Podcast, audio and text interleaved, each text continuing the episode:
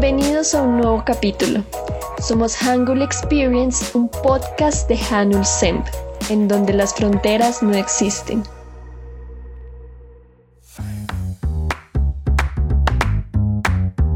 Hola a todos, esto es Hangul Experience. Mi nombre es Lorena.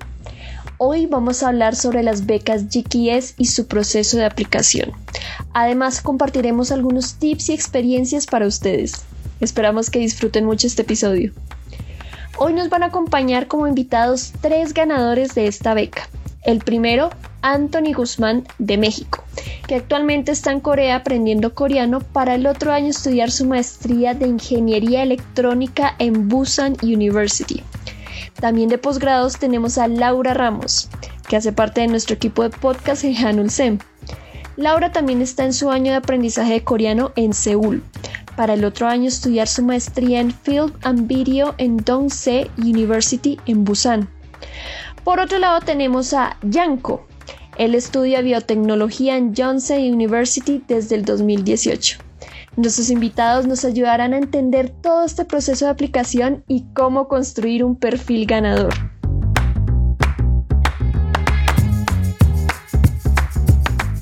Para empezar este capítulo queremos primero comentarles pues qué es la beca GKS y cuál es su objetivo. Las siglas GKS o Global Korean Scholarship es una beca financiada por el gobierno de Corea del Sur.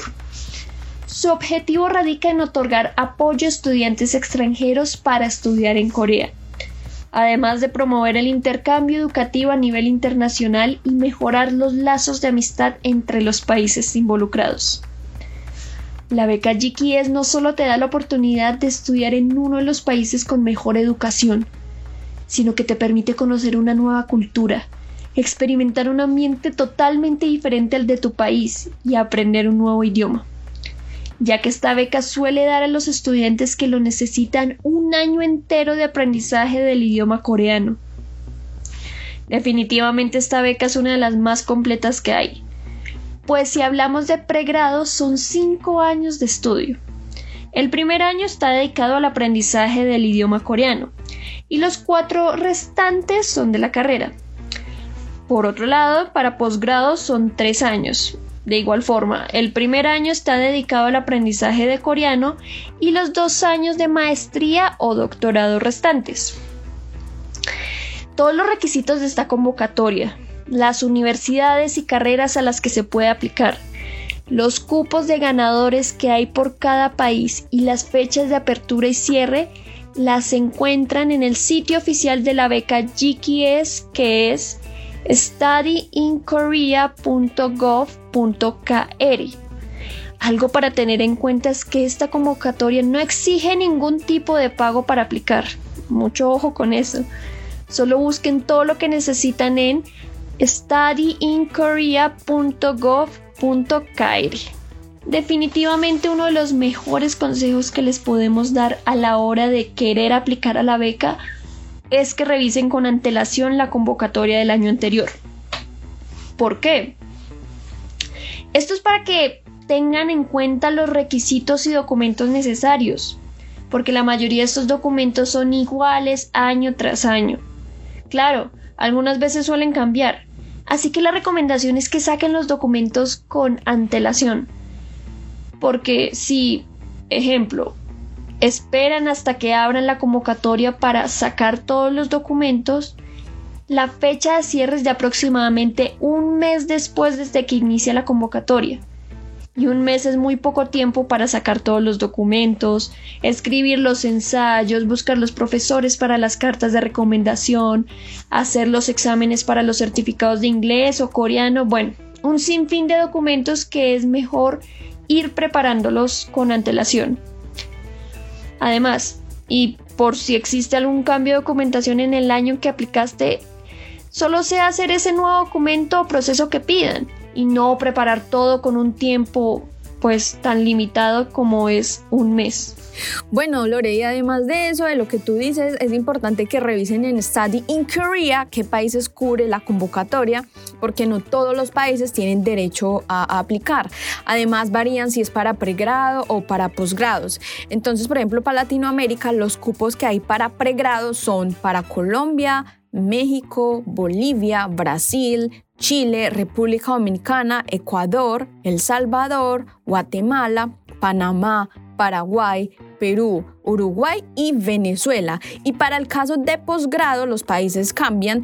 Entonces, eh, los países que pueden aplicar em, de Latinoamérica son Colombia, México, Argentina, Bolivia, Brasil, Chile, Costa Rica, República Dominicana, Ecuador, El Salvador, Guatemala, Honduras, Panamá, Paraguay, Perú y Uruguay.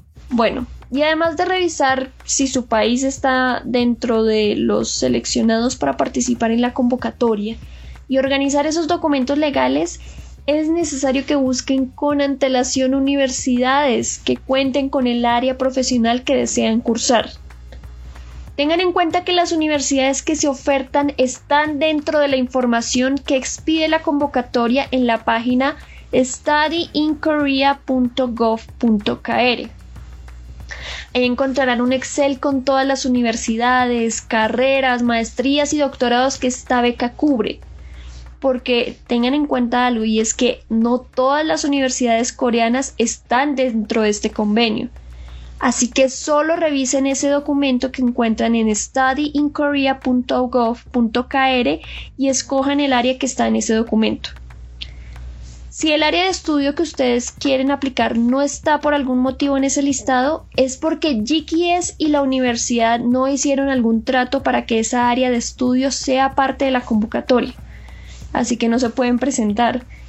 Por eso les pedimos que revisen con mucho cuidado. Hola, me llamo Yanko Rodríguez, ah, soy de México, estudio en la Universidad de Yonce en la carrera de biotecnología. Yo al momento de aplicar a la beca, yo ya estaba estudiando en la Universidad en México, entonces yo tenía cierta visión de lo que quería. Entonces ah, yo estaba estudiando eh, no, química de alimentos en la Universidad Nacional Autónoma de México. Y, pero yo siempre quería estudiar biotecnología, de que mis materias en el paquete terminal de la universidad, las selectivas, ah, yo iba a estudiarlas de biotecnología. Entonces se me hizo más fácil ya directamente aplicar al programa de biotecnología.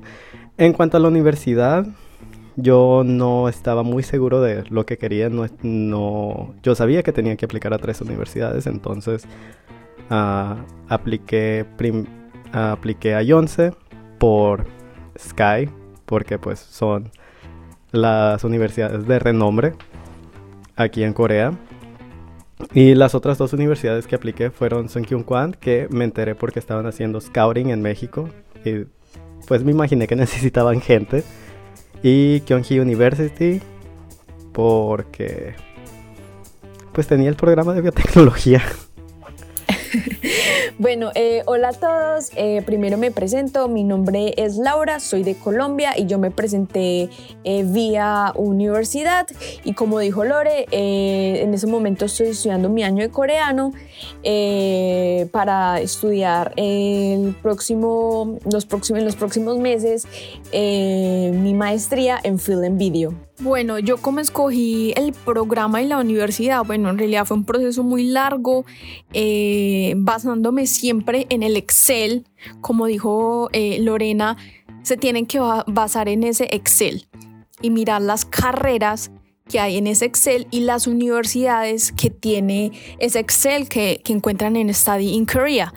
Entonces yo basándome en eso, empecé como eh, a buscar mi campo eh, que es como, no sé, empecé a buscar como film, eh, film and video, eh, cinema, audiovisual, como todas esas palabritas claves que describen mi, mi carrera. Entonces, a partir de ahí como que ya empecé como a descartar otras universidades, obviamente que no tenían mi área, y, y hacía como una lista y, y, de ahí como que de las listas empecé a, a buscar cada una eh, en las páginas oficiales eh, buscando las páginas en coreano porque cuando se pone en inglés eh, casi no hay información.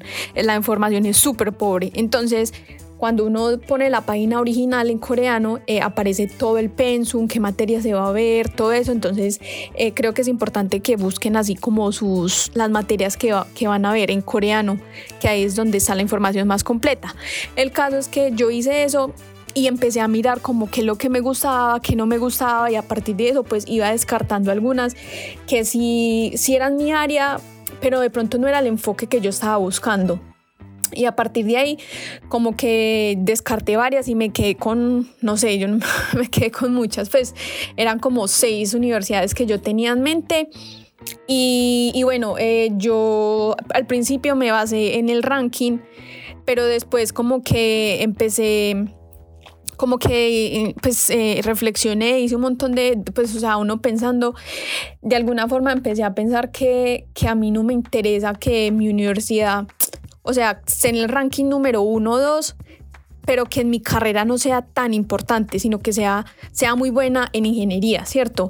Como yo no estoy estudiando ese, esa área, pues a mí no me interesa realmente que mi universidad sea buena en esa área, sino que a mí me interesa que mi universidad sea buena en, en mi área, que es como artes visuales, como sí, cinema, todo eso.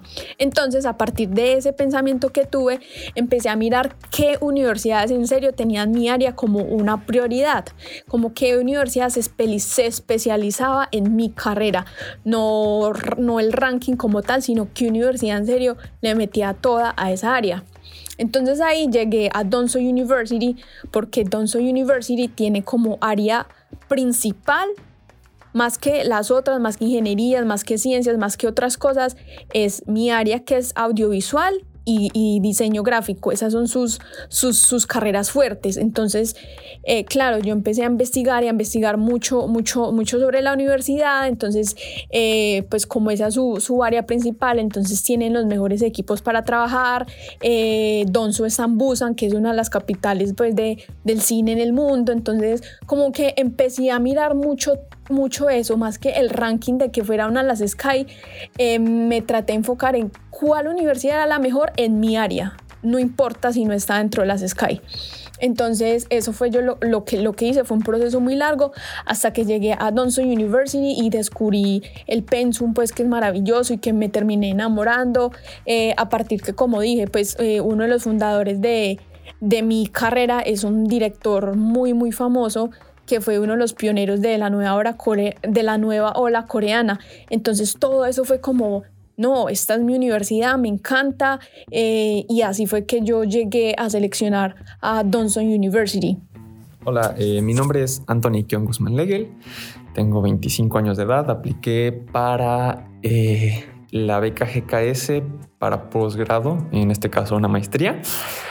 Actualmente me encuentro en la Universidad de Dokson Women Universities realizando el año de idioma de coreano y eh, posteriormente iré a Busan, a la Universidad de Busan National University, a realizar la, maestría en ingeniería electrónica con el enfoque en el área de control, dando el enfoque en el área de robótica. Eh, la forma en la que elegí el programa pues fue eh, en que yo me quería especializar, ¿no?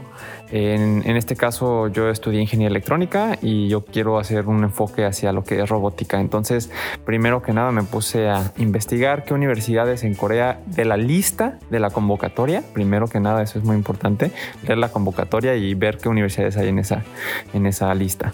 Y en esa lista mm, me puse a buscar universidad por universidad eh, qué universidad tenía el mejor programa eh, o tenía un, laboratorio de robótica suficientemente avanzado que me pudiera interesar a mí. Obviamente eh, las universidades Sky entraban dentro de este parámetro, pero también era primordial investigar otras universidades porque son muy competidas esas, esas universidades. Entonces, este, eh, también me basé en el ranking que tenían las universidades dentro del mismo país. Eh, me puse a investigar el ranking de las universidades una por una igual y eh, eso fue lo que la forma en que yo pude elegir qué universidad más o menos eh, me, interesaba para, para, para, para aplicar.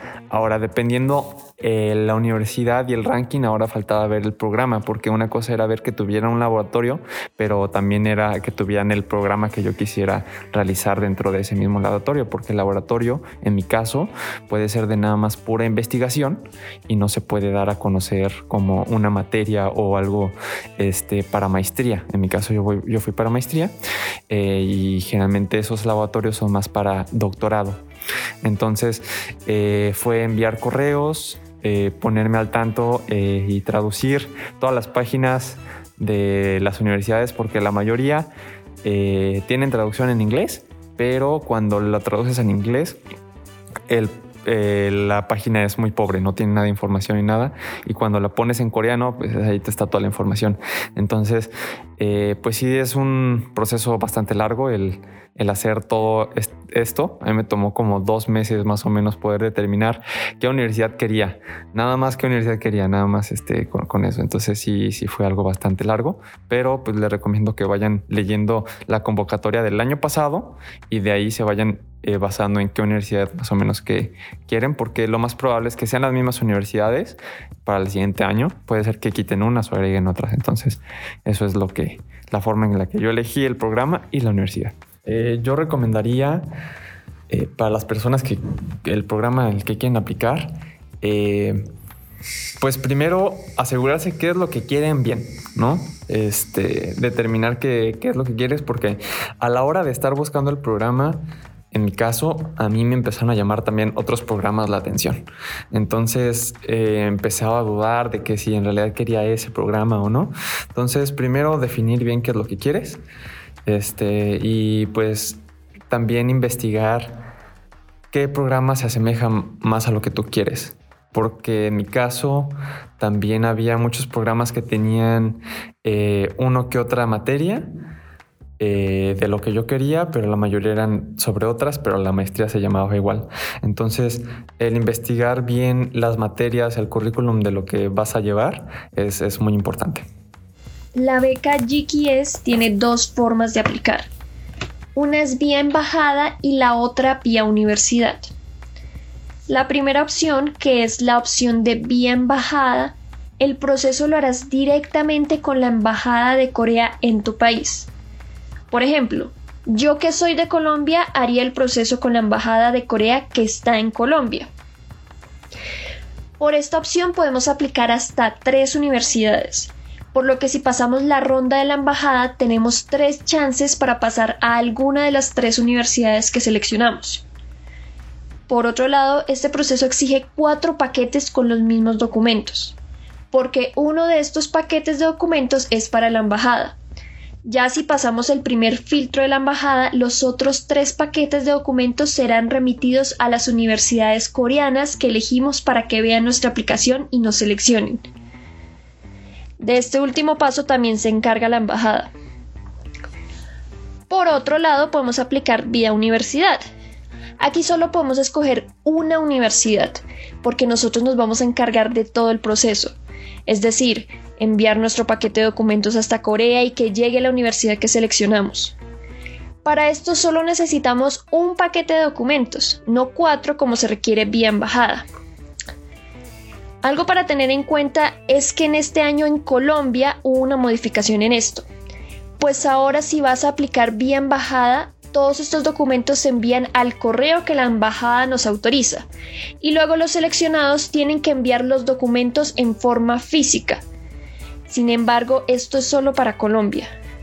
Por favor, revisen o llamen a las embajadas de sus países para que tengan claro cómo es el proceso pues cada embajada tiene sus propias fechas de cierre, procesos y filtros que pueden variar. Sí, es muy importante que llamen, eh, como dijo Lore, eh, a sus embajadas para que tengan mucho más claros el proceso de, cierre de la convocatoria, qué papeles piden extra como embajada. Entonces, eh, llamen a, sus embajadas y terminen de rectificar qué papeles necesitan. Y teniendo todo esto en cuenta, ahora sí podemos empezar a hablar de cuáles son los requisitos y documentos que esta convocatoria exige. para pregrado, en primer lugar, se requiere el diploma de bachiller o de la preparatoria. Asimismo, el aspirante no puede tener más de 25 años. En cuanto a los aspirantes de posgrado, deben tener una edad menor a los 40 años y contar con un título universitario de pregrado o de una maestría si van a aplicar pues a doctorado. Para ambos casos no puede ya estar matriculados en una universidad coreana y en cuanto a las calificaciones académicas, el promedio final debe estar por encima del 80% en el GPA. Eh, esta conversión de notas al GPA la pueden encontrar en Study in Korea. Los documentos que exige esta convocatoria los puedes encontrar igualmente en Study in Korea. Allí tendrás a la mano un checklist con todos los requisitos que tienes que entregar de forma obligatoria. Sin embargo, en este capítulo vamos a estar hablando de algunos de ellos y preguntándoles a nuestros invitados cómo se prepararon o hicieron estos documentos. Uno de los documentos más importantes de esta convocatoria es el Personal Statement. Este es un ensayo de carácter obligatorio que debemos agregar a nuestra aplicación. En el Personal Statement, el aplicante debe mostrar su mejor perfil y escribir sobre su vida, tanto personal como profesional. Este ensayo no es para nada sencillo de hacer, pues se necesita de tiempo, dedicación y mucho esfuerzo para mostrar lo mejor de nosotros en una sola hoja. El Personal Statement tiene unas instrucciones que es muy importante seguir. Esto lo vemos dentro del recuadro en donde se debe describir el ensayo. Es muy importante que tengamos en cuenta que solo debemos describir dentro del recuadro, con la tipografía Times New Roman de tamaño 11 como lo dicen las instrucciones. En el caso de posgrado hay que tener muy en cuenta que el límite del ensayo siempre va a ser una hoja, ni dos hojas ni media hoja, debe ser una hoja contrario al aspirante de pregrado, ya que su personal statement debe de ser de dos hojas. Para este ensayo debemos tratar de escribir sobre la motivación para aplicar a esta beca, nuestro background profesional y académico, sobre nuestra familia, premios o casos de éxito que hayamos tenido, también pueden agregar actividades extracurriculares, voluntariados y si tenemos publicaciones de alguna investigación que hayamos hecho. Las especificaciones de estos puntos los podemos encontrar en el formato de Study in Korea que ya les hemos mencionado. Sin embargo, podemos escribir otras cosas que consideremos importantes para hacer sobresalir nuestra aplicación. No es necesario que sean en el mismo orden que les acabamos de decir. Lo ideal es que ustedes jueguen con esta información y que le den sentido a su personal statement. Pero recuerden que lo más importante es escribir con el tamaño y la tipografía que nos piden y sobre todo no nos pasemos de las hojas requeridas. El proceso para el personal statement eh, fue bastante largo, la verdad. Eh, yo había aplicado a otra universidad, nada, nada relacionado con GKS el año anterior, y ahí también te hacían aplicar un, personal statement, ¿no? Entonces, eh, dije, reciclaré el mismo ensayo y al leerlo, pues la verdad me di cuenta de que este, no, no había nada que pudiera reciclarse porque era muy difícil eh, utilizar el mismo, la misma información dentro de, todo eso, ¿no? Eh, entonces lo que procedí a realizar fue leer las preguntas que vienen en, la convocatoria y responderlas con puntos. Entonces, por ejemplo, si la pregunta era ¿por qué quieres estudiar? Entonces un punto sería ¿por qué quiero, eh, ¿por qué quieres estudiar en Corea? ¿O por qué, por qué te debemos dar esta beca? Entonces yo un punto era porque quiero eh, vivir la experiencia eh, internacional. Siguiente punto, porque Corea es muy avanzada en la tecnología, entonces quiero hacer esto, ¿no? Y así me fui punto por punto y también agregué puntos de los que cosas que de las que yo quería hablar y después de poner todos los puntos de los cuales yo quería hablar, eh, procedía ahora sí a hilar las ideas una con otra y, a escribirlo tal cual. Eh, una vez ya teniendo el primer borrador, se lo envié a ocho personas diferentes y esas ocho personas me dieron su retroalimentación y volví a reescribir el ensayo una vez ya reescrito, lo volví a enviar a esas mismas ocho otras personas y me dieron otra vez de retroalimentación y así fue la iteración como unas cuatro veces. Entonces el ensayo se reescribió como unas cuatro o cinco veces, pero también es importante notar que no todo lo que te digan es bueno o es malo, ¿no? Simplemente son observaciones de la gente y cómo es como ellos harían el ensayo para ellos. Entonces, eh, ya depende de cada quien qué es lo que decides tomar de la retroalimentación de ellos y qué es lo que decides dejar. Y pues al fin y al cabo tú eres el que eh, va a entregar ese ensayo y tú eres el que sabes qué es lo que quieres poner y tú te conoces más a ti mismo que nadie más. Entonces es importante también asegurarse y no dudar a la hora de, de hacer ese proceso de porque es muy incierto que las personas te den un punto de vista y tú creas que no estás, que no es de acuerdo, o sea, que, no es correcto lo que ellos te están diciendo.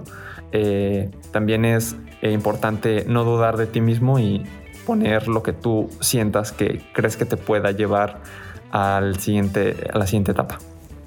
Bueno, el proceso de escritura del personal statement fue larguísimo, fue un proceso de mucho trabajo, de, escribir y de releerlo y volverlo a reescribir. Bueno, fue un proceso de, buscar las palabras correctas, de buscar el orden correcto. Entonces, eh, tengan en cuenta que pues escríbanlo con mucho tiempo anticipación para que el personal statement quede súper bien, eh, quede con buena reacción. Entonces, bueno, primero que todo, obviamente el personal statement es completamente en inglés. Entonces, bueno, em, yo empecé a escribir. Eh, sin preocuparme en el espacio. Yo empecé a escribir de corrido, o sea, no me creo que me pasé al principio, obviamente la hoja, creo que escribí como las dos hojas, pero en ese momento al principio lo que yo dije, yo que yo hice en mi proceso de escritura fue como no preocuparme por el espacio, porque cuando uno se empieza a preocupar por todos esos eh, factores externos, la creatividad se corta. Entonces lo que yo hice primero fue escribir sin pensar en eso para ver qué salía. Ya a partir de todo lo que salió, empecé a, resumir, a mirar qué era lo más importante. Tal vez yo decía, no, esto ya mentiras, ya no me parece tan importante, entonces lo iba sacando y el ensayo pues se iba cortando poco a poco. Luego lo que yo intenté hacer fue pensar cómo o sea, porque los jurados van a leer un montón de ensayos, entonces tratando de, de, mirar que mi ensayo fuera interesante, lo más difícil es cómo se empieza, el principio, entonces eh, yo empecé como contando una experiencia de cómo yo llegué a estudiar eh, lo que yo estudio. Entonces eh, dije algo así como en un renglón y ya de a partir de ahí ya lo más fácil. O sea, al principio es lo más difícil y eso fue lo más difícil para mí. Ya después uno como que se va inspirando y todo va saliendo. Entonces es tener, tener cuidado de cómo se conectan las ideas. Y lo más importante es, como dijo, como dijo Anthony, pues que, que compartió su personal statement a ocho personas. Creo que eso es súper importante. Yo no se lo compartí a ocho personas, se lo compartí a una persona que ya está aquí, que ya se, pues, se ganó la beca, entonces ella ya sabía cómo, o sea, qué busca la beca, entonces ella me ayudó muchísimo a enfocar, a, escribir, a, enfocar mis ideas, a qué era mejor poner y quitar, todo ese tema. Otra amiga que me ayudó con la redacción eh, con respecto a inglés, me ayudó como a cambiar palabras, a conectar mejor, como un inglés más académico. Y eh, lo otro que yo hice fue asesorías pues con Angie aquí en Hanulsen, que también me ayudó muchísimo pues porque ella ya estuvo aquí, sabe mucho del tema, entonces ella también en estas asesorías me ayudó a enfocar mucho mis ensayos. Y creo que esa parte de, de, retroalimentación es fundamental porque uno escribe, pero a veces sí, uno dice que está bien, pero, pero realmente cuando lo lee otra persona o no se entiende la idea, o bueno, ellos tienen un, un punto de vista diferente. Entonces creo que es súper importante que se lo compartan a sus, a sus amigos o a gente que sepa el tema.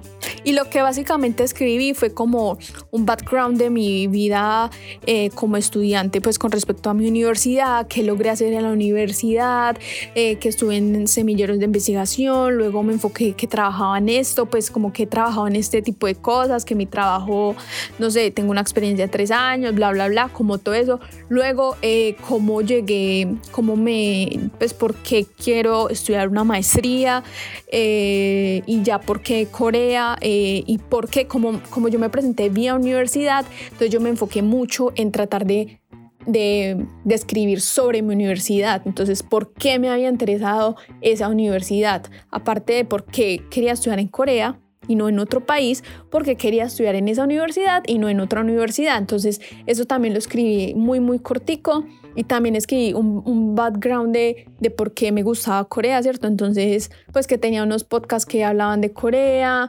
que siempre estuve muy interesada en el cine coreano, bla, bla, bla, todo ese tipo de cosas.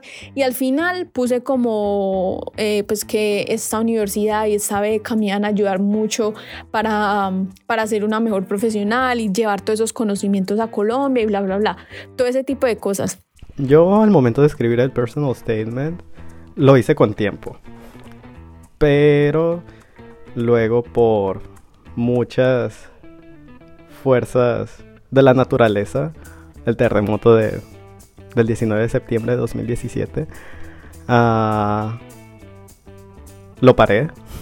Y no fue hasta una semana antes de, de entregar los documentos que volví a retomar la escritura de este. Pero nada de lo que escribí en ese fue mentira. Simplemente me supe vender. No puse cosas que que no haya hecho porque luego supongo que con la documentación que entrega se pueden dar cuenta. la manera de escribirla pues fui original. Eso sí puedo decir que, que hice. Uh, ¿Qué otra cosa? Mm, vendí mis atributos. Pues se puede decir que los exageré, sí, pero nada de lo que escribí fue mentira.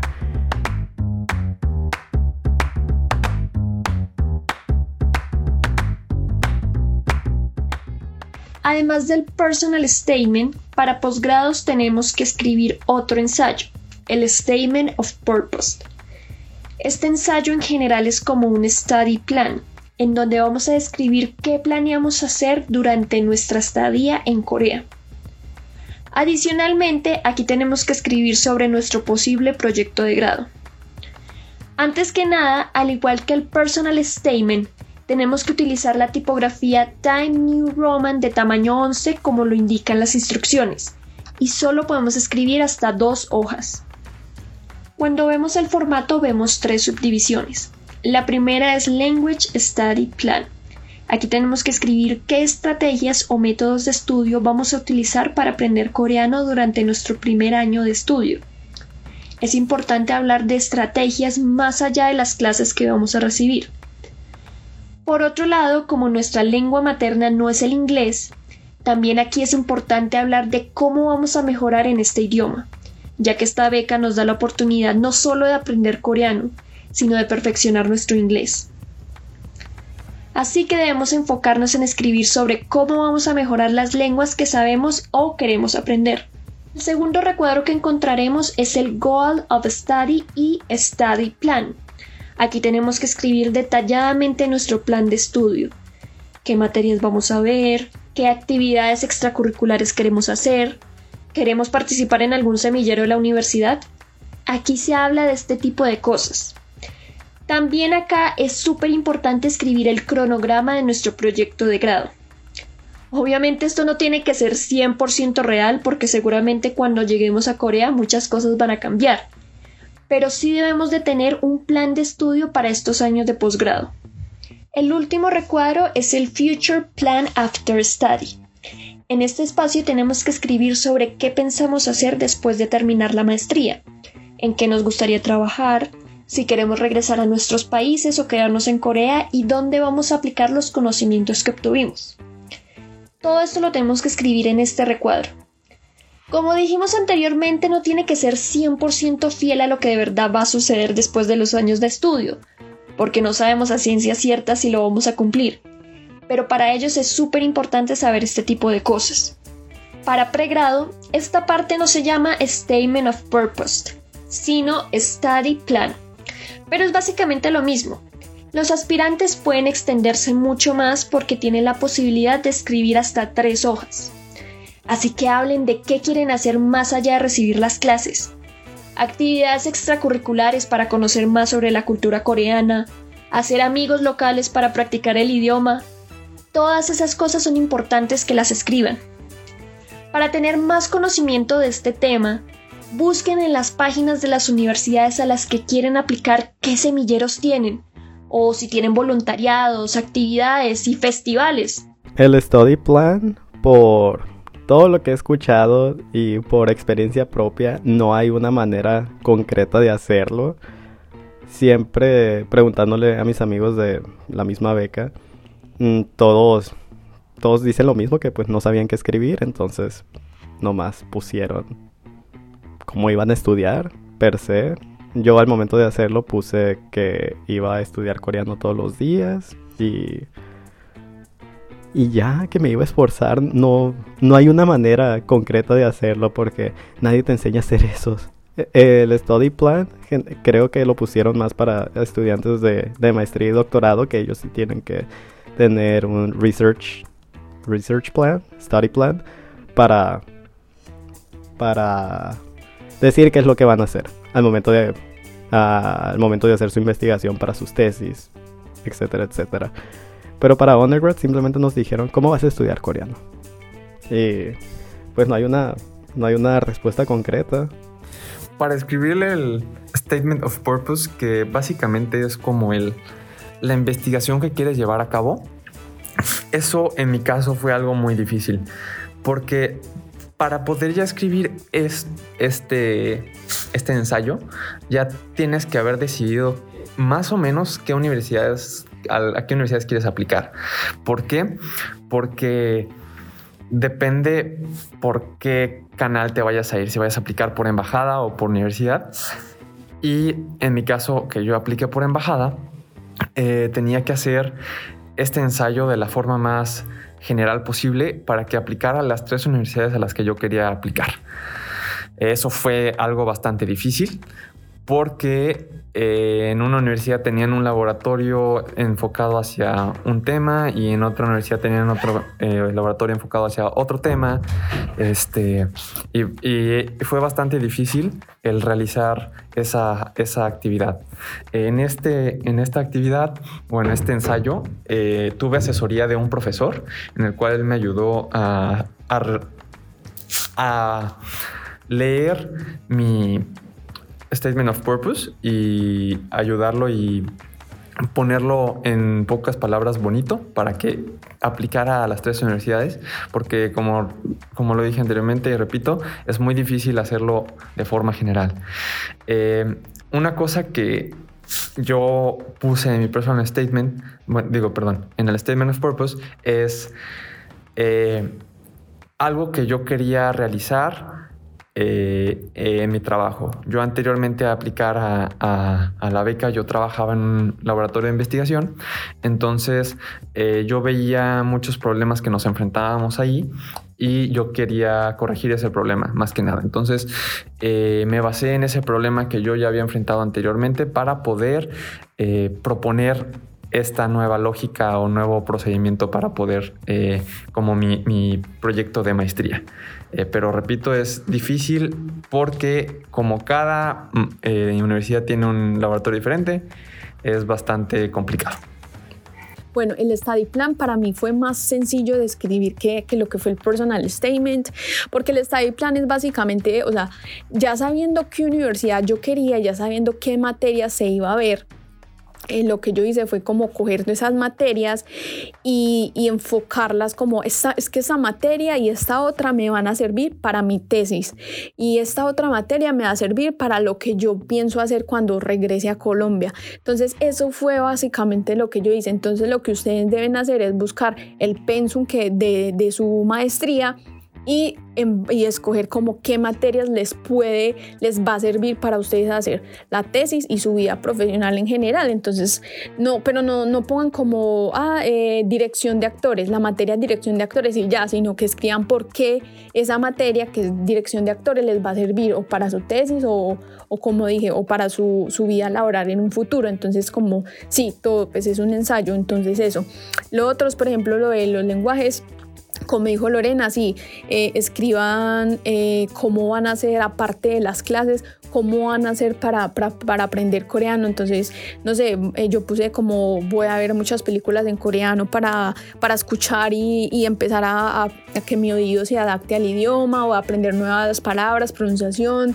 También voy a empezar a leer libros en coreano, voy a, no sé, aprender 50 palabras diarias, todo ese tipo de cosas, escríbanlo y también em, por ejemplo, yo ponía que cómo aprendí inglés, entonces que esas, esas estrategias me sirvieron, entonces que las iba a replicar para aprender coreano. Lo otro, obviamente muy importante para, para maestrías y doctorados, es la tesis, entonces piensen muchísimo qué tesis quieren hacer, porque eso también es muy clave, más que todo si se van a presentar vía universidad, pues es muy clave que, que tengan una buena tesis, una buena, eh, un buen tema, que eso le vaya a servir a la universidad. Entonces no escriban lo que sea, sino busquen la universidad qué otras investigaciones ha hecho o qué enfoque tiene esa universidad y en base a eso ustedes escriban un tema que a ellos les pueda interesar y que a ellos les pueda servir y que los profesores estén especializados en que les puedan ayudar en un futuro, pues cuando tengan sus asesores de tesis, pues ellos sí tengan el conocimiento para ayudarles en su tema. Entonces piensen muy bien el tema, no solamente porque a ustedes les gusta, sino porque a esa universidad le puede interesar eso. Entonces yo lo que hice fue que cogí eh, en, las, en las páginas de la universidad, ustedes pueden encontrar eh, todos los profesores profesores, los nombres de los profesores. Entonces yo empecé, cogí uno por uno y empecé a buscarles eh, como qué tesis, qué investigaciones ellos habían hecho en el pasado y empecé como a, a mirar como más o menos qué enfoque tenía y a partir de ahí me basé mucho, inclusive encontré una profesora que, tenía una investigación que a mí me servía muchísimo para el proyecto que yo tengo en mente. Entonces yo las, la puse directamente en el ensayo y puse como, ah, me gustaría que esta profesora me ayudara porque ella tiene una investigación parecida de esto y esto. Lo otro es que si se van a presentar vía universidad, pues como dije, es, creo que es más sencillo ese punto porque solo podemos escribir las materias con el nombre exacto que aparece, cosa que, que es difícil para, para los que se presentan vía embajada porque pues no pueden escribir una materia como en sí, porque de pronto otra universidad, como son tres universidades, eh, una universidad la va a leer y va a decir como, mm, pero yo no dicto esa, esa, esa materia, entonces creo, creo que para los de embajada, no sé, me corregirán, pero creo que embajada eso es más, más abierto, como que no pueden ser tan, tan específicos, cosa contraria a, lo que, a los que nos presentamos vía universidad, que puede ser mucho más fácil porque tiene que ser directamente a su universidad y si quieren escribir el nombre de ese profesor, lo pueden hacer. Entonces, eh, hagan eso, investiguen muy, muy bien la universidad, eh, como, como dijimos, eh, también escriban más allá de, la academia, que quieren hacer voluntariados. Entonces lo que yo hice fue, yo puse todo este tipo de cosas y la universidad tiene unos semilleros de cine y todo eso, pero todo eso yo lo investigué en la página.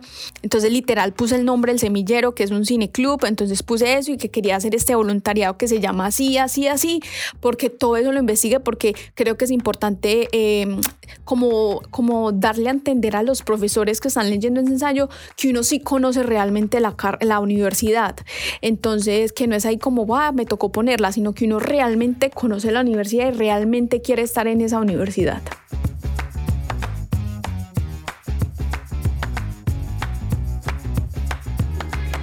Algo también muy importante a la hora de ya haber terminado los ensayos es contar con opiniones externas que nos lean pues nuestros documentos y que nos ayuden tanto en la redacción como también en el enfoque que le dimos al ensayo. Esta opinión puede ser de sus amigos o de personas que tengan experiencia en aplicar a becas. También existen diferentes comunidades y servicios que se encargan de revisar este tipo de ensayos y nos ayudan a enfocarlos, como lo hacemos en Hanul SEM. que tienen un equipo maravilloso que ofrece unas asesorías personalizadas para las becas GKS, en donde nos ayudan a organizar nuestro perfil de aplicación, nos aconsejan en lo que podemos escribir en nuestro personal statement y statement of purpose. Si quieren saber más sobre estas asesorías, visiten nuestra página de Instagram hanulsen y déjenos un mensaje sobre qué tipo de asesoría les gustaría tener.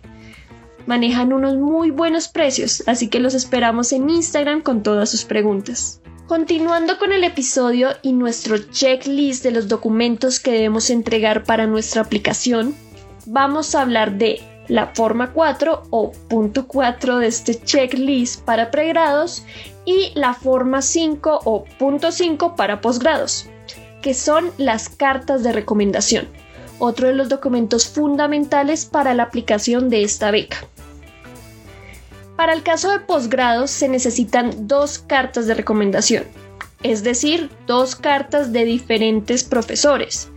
Y para el caso de pregrados solo necesitan una carta. Estas cartas deben estar a computador y en inglés, así que es importante que le pidan esta carta a un profesor que ustedes sepan que sabe inglés. Por otro lado, recuerden que estas cartas deben provenir de profesores o de nuestra universidad para el caso de posgrados, o profesores del colegio de su secundaria para el caso de pregrados. No puede ser el jefe o nuestro papá o mamá, debe ser un profesor que nos haya acompañado durante nuestra vida académica. Tengan en cuenta que estas cartas de recomendación de nuestros profesores deben entregarse en sobres oficiales de la institución, además de que deben estar completamente sellados y con la firma del docente en la parte posterior del sobre, porque se debe demostrar que el sobre no ha sido abierto por nadie. Si se van a presentar bien bajada, díganle a su profesor que imprima tres cartas, las firme y junto con la forma 5 que viene en el paquete que descargamos en Study in Korea, las incluyan en el mismo sobre y los echen. Por otro lado, si vamos a aplicar vía universidad, que solo imprima una carta, que la firme y la meta en el sobre junto con la forma 5. Este año hubo un cambio con respecto a este punto para el caso de pregrados pues por el tema del COVID ahora se pide que el profesor primero envíe un correo directo a la embajada con la carta de recomendación. Sin embargo, siempre revisen las guías porque cada año se realizan varios cambios. Para las cartas de recomendación, eh, ahí sí fue algo complicado porque para, en mi caso, eh, eh, la universidad a la que yo asistí eh, estaba cerrada por el coronavirus. Entonces tuve que contactar a los profesores por medio de amigos que trabajaban con los profesores y fue algo difícil, la verdad, ese, proyecto fue difícil porque para poder realizar eh, las cartas de recomendación eh, tiene que ser un profesor el cual te haya dado clases este, y pueda decir algo sobre tu desempeño académico, ¿no? Porque es muy importante que ellos expliquen cómo te desempeñaste en el salón de clases porque aquí en Corea es algo que les importa mucho, ¿no? Entonces, eh, ahí en, en el formulario o en la convocatoria vienen las preguntas que tiene que responder el profesor, pero es importante que el profesor la responda en forma de ensayo, sí, eh, porque me pasó que me habló un profesor y me dijo que ya había respondido las preguntas, simplemente está la pregunta y la respuesta ahí abajo, ¿no? Y fue muy difícil hacerlo o convencerlo para que escribiera el, el ensayo respondiendo a todas las preguntas, que es algo que se busca acá, ¿no? Eh, el ensayo tiene que ser en inglés o bueno, la carta de recomendación tiene que ser inglés respondiendo a las preguntas. Eh, una cuartilla máximo. Bueno, pueden ser más, pero eh, de preferencia una cuartilla para que tampoco sea mucha información la que las personas tienen que leer. Este, eh, las personas que leen, la que leen tu convocatoria. es también importante que sean profesores relacionados con tu tema o tu profesión a la cual quieres desempeñarte, ¿no? No puedes ser un profesor de inglés, o sea, si vas para ingeniería, que no sea un profesor de inglés, por ejemplo, ¿no? Tiene que ser un profesor relacionado con eh, tu carrera, que te haya dado clases sobre el tema de preferencia al que quieres estudiar la maestría. Eso es bastante importante. Eh, una cosa que es importante también recalcar, en mi caso que yo apliqué por embajada, a mí me pedían eh, cinco formularios llenados por el profesor, cinco cartas de recomendación de él. O sea, es decir, un formulario lo llena el profesor y le puede sacar copias o las imprime. Una carta de recomendación original, las saca copia o las imprime a computadora y eh, tiene que firmarla el profesor, poner el sello de la universidad y poner las 10 hojas en un sobre adentro. Que el sobre sea de la universidad y las hojas donde imprimió la carta de recomendación también tienen que ser eh, hojas de la universidad. ¿no?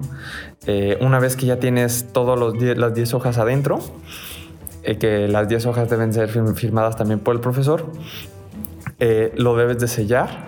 El sobre debe estar sellado y en, el, en la solapa del, sobre tiene que tener la estampa de la universidad, el sello, y la firma del profesor para que no se, no se abra. Eh, si, el de, si de casualidad el sobre llega abierto, ya sea en este caso era la embajada de, Corea del Sur en México, eh, si llega abierto te invalidan las cartas de recomendación. Entonces es importante que los profesores sigan esas, indicaciones. Fue, difícil porque eh, no los podía ver para explicarles cómo es que tenían que realizar este procedimiento. Eh, también fue difícil conseguir todo ese proceso por eh, el coronavirus, que no podíamos acceder a la universidad, entonces el profesor se encontraba fuera y no podía entrar porque era persona de riesgo y fue un gran problema eso. Eh, las cartas de recomendación deben ser dos, eh, dos cartas de recomendación. En mi caso, yo pregunté que si se podía enviar más cartas de recomendación. Em, no, me dijeron que sí, si podía. Entonces yo decidí enviar otras dos cartas de recomendación para eh, demostrar cómo era mi desempeño ahora en el ámbito laboral.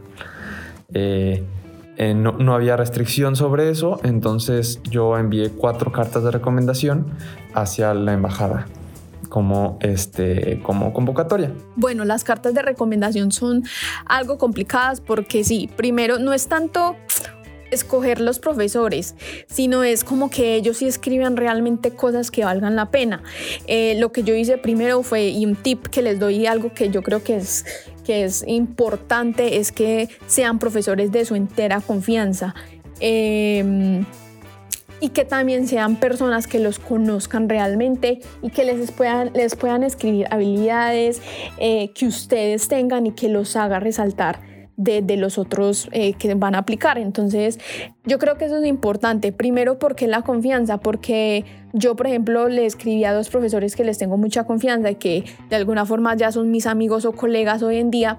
Entonces, eh, ¿para qué? Para que se supone que uno no puede leer el ensayo, pero yo sí lo leí, los leí a los dos porque eh, tenía miedo de que me pasara lo que le pasó a Anthony, que un profesor de pronto no entienda las instrucciones o, o, uno de pronto no se sabe explicar, entonces escriba punto por punto y, ese, y eso se vaya así hacia Corea y entonces uno ni se dio cuenta y no lo escogen y precisamente fue porque esas cartas de recomendación no tuvieron una relevancia suficiente. Entonces yo lo que hice fue realmente yo la leí, pues como tenía eh, confianza con mis profesores, pues ellos no tuvieron ningún problema en eso y, yo les más o menos como que iba viendo y les iba diciendo como, ay, profe, me puede meter también esto eh, y eso, entonces ellos lo hicieron. Y también eh, creo que es importante que, antes de que eso se vaya eh, a la embajada o a Corea, pues ustedes em, verifiquen que esa carta sí esté bien escrita, que que no vaya a ser ahí una carta toda mediocre, sino que en serio sea una carta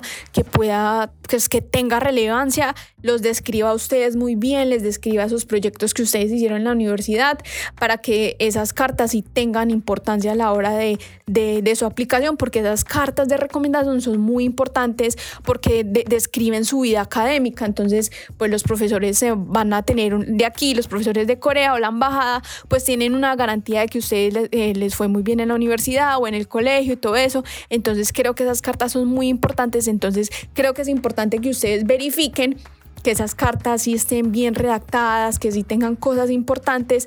Entonces, sí, esa es como mi recomendación. Sí se puede salir un poquito como de las normas, pero creo que eso es fundamental y, y sí, para que no vaya a pasar lo que le pasó a Anthony o no sea una carta ahí de media página que no dice nada y uno no sabe, entonces como que sí, em, aprovechar por eso que que sean profesores de confianza y ustedes se puedan dar el lujo de decirle, profe, puedes meter este proyecto, ¿te acordaste de proyecto que yo hice en tal semestre y eso? Y, y ya, y ese tipo de cosas. Entonces, sí, esa es como mi recomendación. Uno de los documentos obligatorios que pueden resultar más confusos es el diploma de grado. Debemos entregar nuestro diploma de grado, el grande que nos dan el día que nos graduamos del colegio o de la universidad. La respuesta es no. Nunca entreguen su diploma original. Mejor dicho, ustedes no deben entregar sus documentos originales a nadie. Lo que deben hacer con su diploma de grado, independientemente de que sea su título de bachiller o su título universitario, es sacarle una fotocopia simple. Luego van a una notaría con esa fotocopia simple y llevan su diploma original. En la notaría lo que van a hacer es certificar que esa fotocopia simple de su diploma proviene de un documento original. En la notaría les van a poner varios sellos que certifican que esa copia es real y así su diploma se convierte en una copia original. Y esa hoja es la que ustedes van a adjuntar a su paquete y así ustedes se quedan con sus diplomas originales. Este mismo procedimiento lo van a hacer con el certificado de notas, que en el caso de pregrado deben tener las notas del colegio de solo los últimos tres años. Para la aplicación de posgrado requieren todas las notas de todos los semestres. Es importante que el certificado de sus notas venga con el promedio final. Por último, se solicita el registro civil de nacimiento del aplicante y el de los padres. Esto es para validar que no son nacidos en Corea. Sí, recuerden, nunca, nunca vayan a entregar ningún documento original porque en las guías está muy claro que cualquier documento que ustedes entreguen no será devuelto. Y otra cosa que queremos eh, explicar es cómo apostillar el diploma y los demás documentos. En el caso de Colombia, lo que deben hacer es apostillar el documento original. Hay una duda súper grande y es que sí, también se debe apostillar la traducción oficial de los documentos. En mi caso, yo no apostillé ninguna traducción, yo solo apostillé fueron eh, los documentos originales y no tuve pues ningún problema en no apostillar la, la, traducción. Así que mi recomendación es que no apostillen dos veces y no pierdan su dinero porque no es necesario. Solo con apostillar el documento original es suficiente. Eh, eso es en el caso de Colombia. Sin embargo, queremos saber, por ejemplo, en México, cómo es el proceso de, de apostilla. Para el proceso de apostilla, Es, es, bastante largo el proceso dependiendo a qué universidad fuiste. Entonces, eh, en el caso, en mi caso, yo eh, estudié la licenciatura en una universidad privada. Eh, y primero que nada necesitaba realizar la validación de firmas. Es importante que tu título, que tengas el título primero, es muy importante.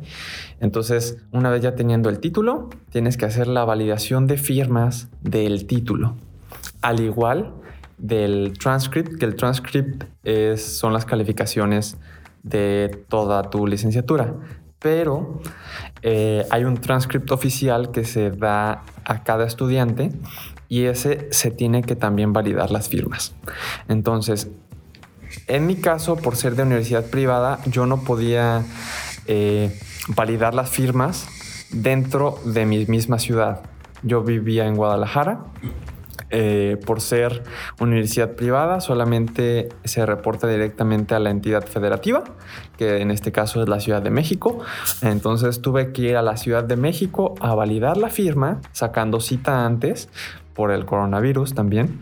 Entonces tuve que ir allá, validar la firma y una vez que ya se tiene la validación de firmas del...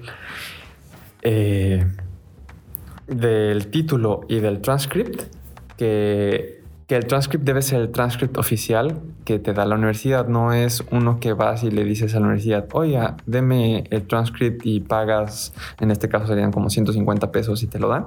No, este debe ser el transcript oficial que te da la universidad como tal. Al momento de titulación te dan ese, el título y ese, ese papel. Entonces, una vez que ya se validaron las firmas de ambos documentos, ahora hay que ir a... Eh, la validación de firmas se hace en la Secretaría de Educación Pública en la Ciudad de México. Eh, ahí se obtiene cita a través de un correo electrónico, no es muy difícil. Y eh, ellos te dicen que de ir, llevar los documentos y simplemente debes de llevar la cita, ambos documentos y con eso lo logras hacer. E, ese proceso no lleva ningún costo, es completamente gratis. Eh, ahora el siguiente paso es ir a Dicopu.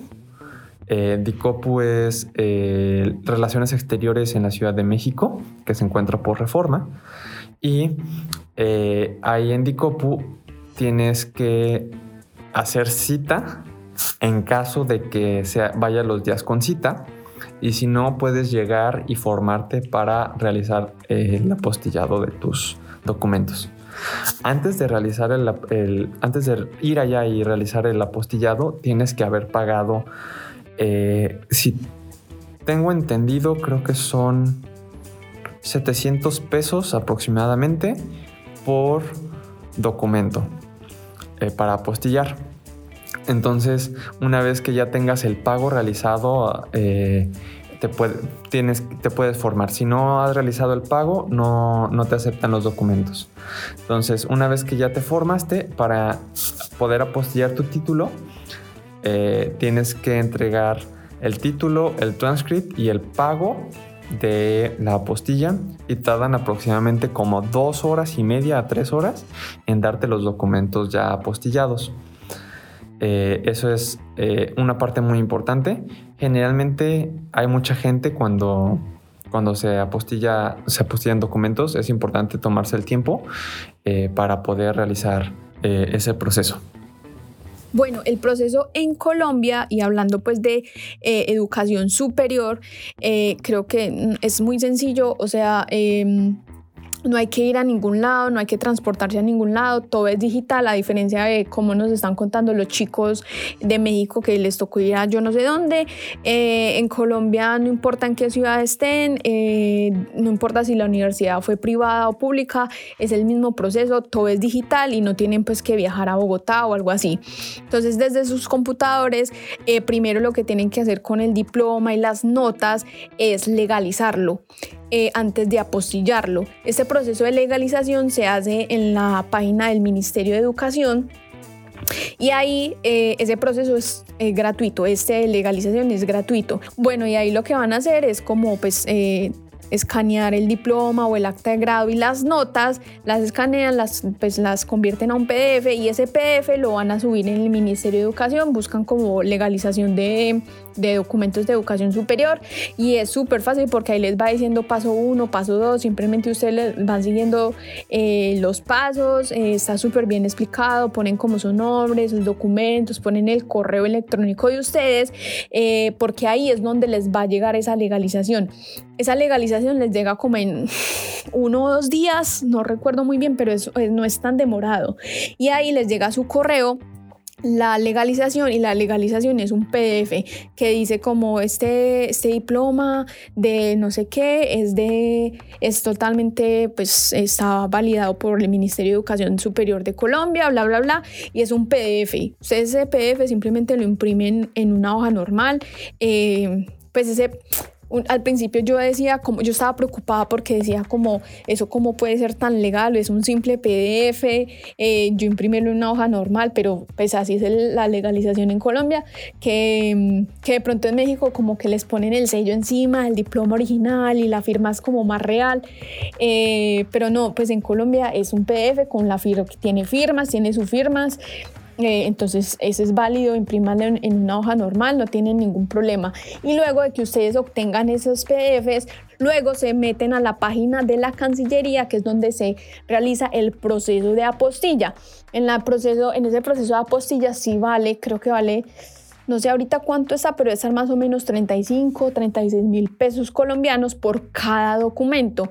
Entonces ahí les va a pedir como eh, los, los datos de ustedes, los personales, un correo, les va a pedir el proceso de legalización y luego ahí también, bueno, ustedes pagan. Primero, primero como que antes de pagar, eh, ellos verifican que el documento sí sea, pues sea legal, que sea real, que tenga como que todo esté súper claro, o sea, traten de escanear ese diploma y esa acta de grado y esas notas muy bien porque se tiene que ver absolutamente todo, se tienen que ver todas las firmas, se tienen que ver todas las marcas de agua, porque ahí, porque ahí los pueden rechazar por ese tipo de cosas, pues que ellos tienen que verificar que ese documento es irreal.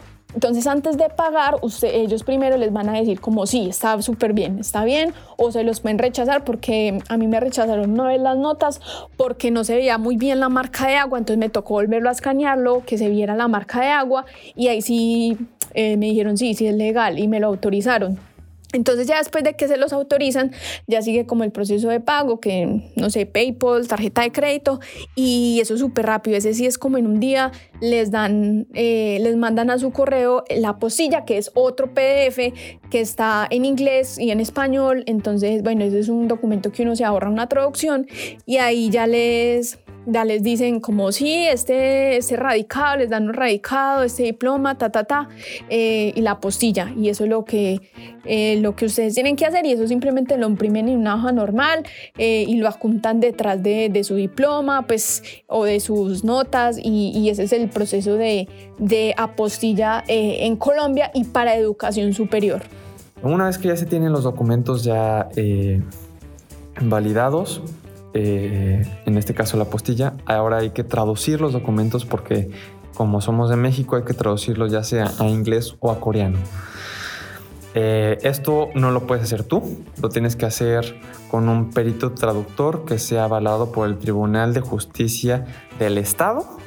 Entonces, dependiendo en el estado en el que estés, es muy sencillo, lo puedes realizar en tu mismo estado, una vez ya teniendo los documentos apostillados. Simplemente yo lo que hice fue entrar a Google y puse perito traductor avalado por el, Tribunal de Justicia del Estado de, en este caso era Jalisco, y eh, ahí debe aparecer la página estatal de los peritos y ahí simplemente yo busqué el perito que más eh, eh, estuviera en este caso cerca de donde yo vivía y envió los documentos y los apostilló bastante rápido, ¿no? Eh, es importante saber también que es un costo alto la traducción de los documentos porque es un documento oficial, es una traducción oficial. Entonces, eh, también para tener eso en cuenta a la hora de, de aplicar. Eh, de preferencia validar la, el título, el transcript ya apostillado, ¿sí? Y también eh, hay que también traducir el acta de nacimiento tuya, de tus papás, eh, que es lo que te viene como requisito en el, de los documentos para la aplicación, a la aplicación a la beca. Una cosa también que es importante hacer y detallar aquí es que eh, te piden cinco copias de todo, en este caso para embajada. Entonces no puedes enviar tu título y tu transcripto originales porque papel enviado, papel que no regresan.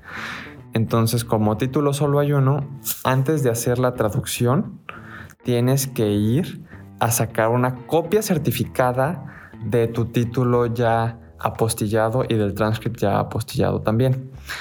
Entonces, una vez que ya tienes eh, la copia certificada, eh, ya puedes traducir esa copia, ¿no? ¿Por qué? Porque la copia certificada lo que dice es una copia tal cual del título y eh, le agregan una hoja en el cual el perito, el perito certificado eh, te da, estipula ahí que los documentos que él tenía eran originales y esto es una copia tal cual del título el título no lo puedes sacar copia tú. Por ejemplo, yo me voy a Copy Royal o lo saco, lo tengo impreso en mi casa y le saco copia. Eso no es una copia certificada y no te la van a hacer válida a la hora de aplicar a, la, a la, beca. Entonces tiene que ser una copia certificado. Tú puedes ir a cualquier notaría para sacar una copia certificada del título o de los documentos que necesites originales, que solamente tengas uno. Y una vez ya teniendo la cantidad que necesites, puedes eh, traducir eh, este, este, documento. Eh, de preferencia, bueno, yo en mi caso yo traduje el título original y traduje también la copia del título original. O sea, ambas cosas porque la copia tiene un documento extra que ya mencioné. Y todo esto no es tardado, bueno, dependiendo a la notaría la que realices. A mí me tardaba un día, me tardó un día en que me hicieran las, las copias certificadas y la traducción de los documentos, como envié todos los documentos al mismo tiempo, tardaron como tres días más o menos en, en poder tener todos los documentos ya traducidos. Eh, y eso fue todos los documentos que yo necesitaba entregar en ese, momento. Pregunta, ¿apostillaste el documento original o apostillaste las traducciones? Eh, apostillé el documento original. Entonces, eh, primero apostillas el documento original y una vez que ya tienes el documento original, sacas copia notariada y traduces la copia notariada. En mi caso, yo traduje las dos cosas.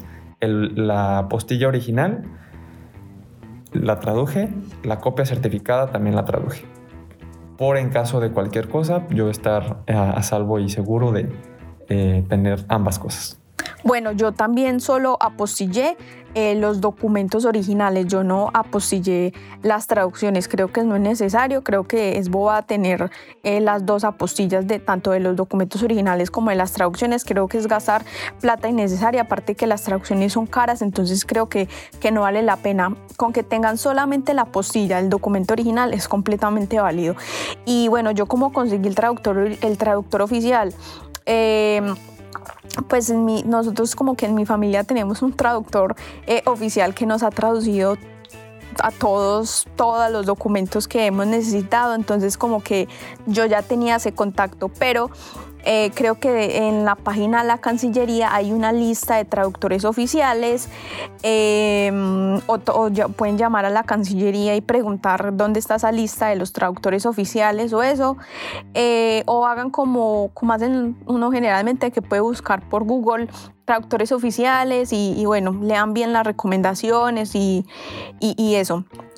Eh, mi traductor está en Bogotá, yo vivo en Medellín, pero mi traductor está en Bogotá, o sea, en otra ciudad. Sin embargo, no tuve ningún problema con eso porque él apostillaba allá, yo le pagaba pues para que le hiciera todo y solo como que fuera a enviármelo por, por, por DHL y ya, entonces yo no me tenía que preocupar por nada, simplemente eh, él me mandaba todo eso por DHL y yo ya lo, pues, lo tenía y ya lo, eh, lo fotocopiaba y bueno.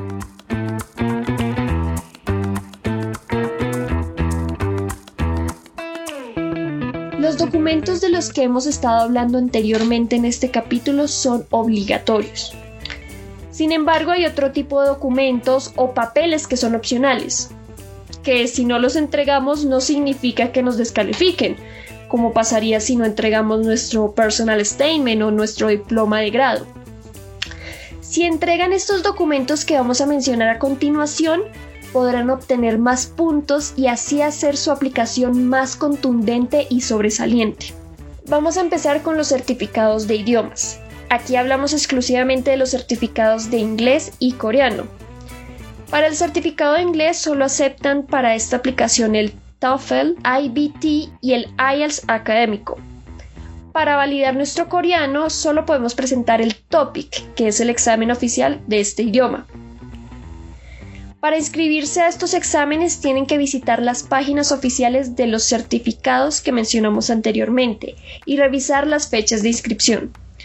Usualmente los exámenes como el TOEFL o el IELTS los hacen muy seguido, pero el TOPIC lo hacen solo tres veces al año Así que si quieren presentar estos certificados, tengan en cuenta las fechas de aplicación para presentar estos exámenes antes de la fecha de cierre de la beca GKS. Algo que queremos aclarar en este capítulo es que estos certificados no requieren ni traducción oficial ni apostilla.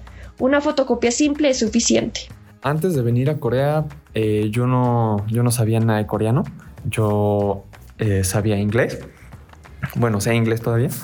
Este, eh, para poder eh, aplicar a la beca, en el caso de México, eh, hacen obligatorio presentar el TOEFL. la beca, ahí si ustedes leen la convocatoria de la beca, la beca estipula que cualquier embajada puede agregar o quitar requerimientos para, para la aplicación de ella. Entonces, en, mi caso, en México es obligatorio presentar el TOEFL y de preferencia, bueno, no de preferencia, sino obtener mínimo 100 puntos en el TOEFL. ¿no? Eh, esto para poderte hacer un candidato más susceptible a, quedar, eh, ya que es muy importante dominar uno de los dos idiomas, ¿no? ya sea inglés o coreano, de preferencia, si, si domina el coreano, pues muchísimo mejor, ¿no? porque acá es muy diferente la forma de convivir y el idioma sí es una barrera algo fuerte al momento de llegar si la gente no sabe inglés o coreano. ¿no? Si nada más vienes con el puro español, sí va a ser algo difícil poder eh, moverte dentro de la ciudad o poder llenar los documentos ya una vez estando aquí en Corea. Eh, y antes de venir, yo estudié un curso de Coursera de coreano para tener alguna idea más o menos a qué es lo que me estaba enfrentando eh, para aprender un nuevo idioma. también es importante recalcar que el aprender un nuevo idioma es difícil, ¿no? Pero no imposible y divertido a la vez, ¿no? Eh, para que la gente que diga que no sabe coreano y diga, ah, no, este, no creo poderlo lograr, no importa, ¿no? Es, es lo, importante es eh, quitarse ese miedo, ya que eh, uno nunca sabe qué es lo que va a pasar. Bueno, em, en Colombia no nos dicen que es obligatorio tener un certificado inglés, a diferencia de México que, como nos decía Anthony, ya es como un filtro interno. Eh, en Colombia no dice eso exactamente, ni nos piden un puntaje específico, pero creo que de alguna forma sí termina siendo obligatorio porque creo que sí eh, van a escoger no van a escoger personas que no tengan un certificado de inglés. Eh, creo que eso es lo más básico, entonces prácticamente se convierte en algo obligatorio. Eh, entonces sí, creo que es muy, muy, muy, muy, muy importante que sí tengan TOEFL o el IELTS.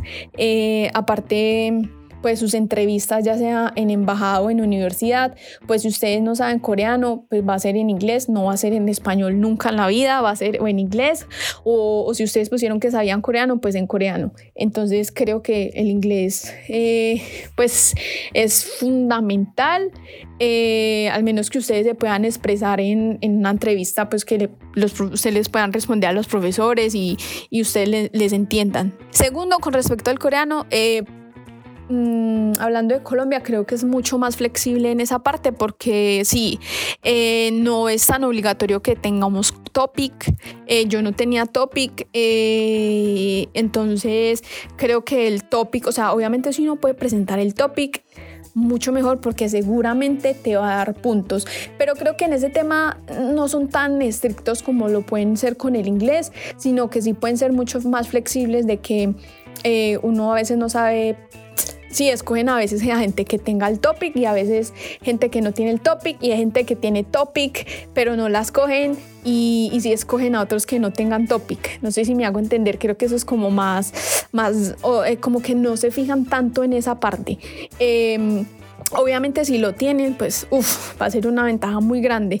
Em, pero sí, pero el inglés sí me parece que es prácticamente obligatorio tener un certificado que avale el inglés y como dije el topic, eh, pues si lo tienen, em, mucho mejor, pero si no lo tienen, eh, intenten y preséntense. Y lo otro es que, bueno, así no tengan topic, creo que sí es importante saber lo más básico de coreano. Me refiero que, eh, que cuando lleguen a Corea, pues eh, se sepan el Hangul, sepan algunas cositas, porque las clases van tan rápido que entonces uno no tiene tiempo de procesar información. Entonces, de pronto, si uno está un poquito más adelante, puede ser mucho más fácil. Entonces, si se van a presentar a esta beca, empiecen a estudiar desde ya para que si se la llegan a ganar y vienen acá pues estén como más tranquilos o de pronto sea mucho más divertido eh, el proceso de, venir aquí y estudiar y todo eso.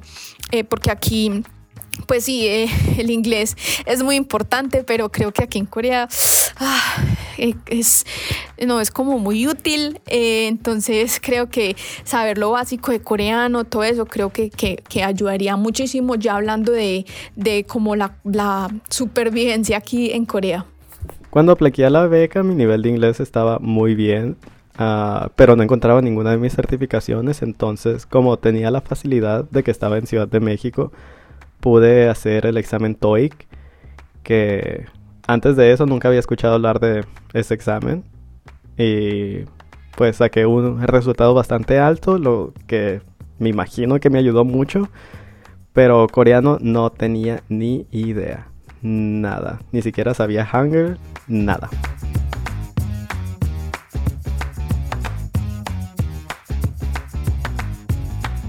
Bueno, y por otro lado, en las guías de aplicación también podemos ver otros documentos que son opcionales, como lo son los premios, certificaciones e investigaciones publicadas. Eh, estos documentos tampoco requieren apostilla, pero si están en español u otro idioma que no sea ni inglés ni coreano, sí deben ser traducidos con el traductor oficial. Y les queremos preguntar a nuestros invitados eh, qué tan importante es tener premios, investigaciones y certificaciones y cuáles son válidas? Eh, como documentos extras eh, que yo realicé, eh, yo, mm, bueno, que, envié, perdón, envié un diploma que había recibido de un curso de Stanford enfocado sobre lo que yo me quería especializar, que lo hice en Coursera. Entonces yo envié ese documento y algo que siento que me ayudó bastante es que haber trabajado antes de haber aplicado a la, a la beca, ¿no? Eh, como mencioné anteriormente, yo trabajé en un área de investigación. Entonces, trabajando en esta área de investigación, yo logré eh, participar en la formación de propiedad intelectual. En este caso eran patentes. Y eh, teníamos varias patentes, bueno, tengo varias patentes siendo coautor de ellas. Y todas estas patentes yo eh, las adjunté a los documentos que, fueron bastante ayuda, creo yo, para poder ser un candidato elegible para, para, la beca. Eh, una cosa que sí es importante es que no importa si no tengas eh, documentos extras, especificar muy bien el por qué en tu ensayo. El por qué es lo más importante en tu ensayo. ¿no? Yo, yo he conocido gente que no tiene ningún documento y, extra y ha quedado en la beca, ¿no? Eh, lo importante es el ensayo, que debe quedar bastante claro, ¿no? También otra cosa a recalcar en caso de que tengas pensado o tengan pensado en eh, enviar documentos extras, que sean documentos extras relacionados con su carrera, ¿no? Eh, no, no, no enviar eh, en, este caso, por ejemplo, es la beca GKS que es en Corea, ¿no? no porque el taekwondo sea coreano y tú ya seas cinta negra en, taekwondo, enviar tu diploma de taekwondo, ¿no? No tiene nada relacionado con lo que quieres estudiar acá, entonces es de preferencia no, no, enviarlo, ¿no? Eh, también es importante mencionar eh, en caso de que tengas o hayas obtenido alguna beca que te haya eh, ayudado a mantenerte en la universidad o afuera de, eso también lo puedes poner como un documento extra en el cual tú demuestras que, que estudiando o realizando cosas extracurriculares eh, enfocado en tu área. Bueno, eh, creo que ese tema de premios y certificaciones y voluntariados puede sumar muchos puntos también eh, y te puede diferenciar de los otros aplicantes porque demuestras tus habilidades tanto académicas como por ejemplo si tienes eh, voluntariados pues también demuestras que te importa como no sé la sociedad o algo así. Entonces creo que no simplemente o sea si tienen certificados de semilleros, de investigaciones, eh, eso puede ayudar muchísimo más que todo si van a venir eh, a hacer una maestría que ya implica una tesis o un doctorado, mucho más. Entonces creo que si lo tienen, sí puede, sí puede, sí suma puntos, sí suma puntos. Eh, y todo eso, entonces creo que mm, yo adjunté pues, eh, premios que tenía investigaciones en mi universidad. Eh, también adjunté algunos voluntariados que hacía con el fin de, de, demostrar no simplemente que a mí yo estaba enfocada solo en mi área, sino que también me interesaban otras cosas y tenía otros hobbies, porque también creo que eso es importante, como no solo demostrar que uno, por ejemplo, yo que solo cine y audiovisual, sino también eh, demostrar que pues a mí me gustan otras cosas. Entonces, bueno, devolviéndome al personal este, yo también adjunté mis hobbies más allá de solo solamente eh, estudiar y estudiar, sino también que me gustaba nadar, que me gustaba eh, ver películas, que me gustaba, que me interesaba mucho por el medio ambiente. Entonces, por ejemplo, eso del medio ambiente, yo adjunté voluntariados del medio ambiente eh, que yo hice, que sembrar árboles, que un montón de cosas. Entonces, no, eso de alguna forma no tiene nada que ver con mi carrera, pero yo lo, lo apunté pensando en que, en eso, en demostrar que yo no simplemente estaba enfocada en eso, sino que también me gustaban otras cosas y me interesaba como la sociedad o el mundo o algo así, no sé. Entonces creo que eso también es importante eh, que, que lo pongan y puede ayudar muchísimo para la selección.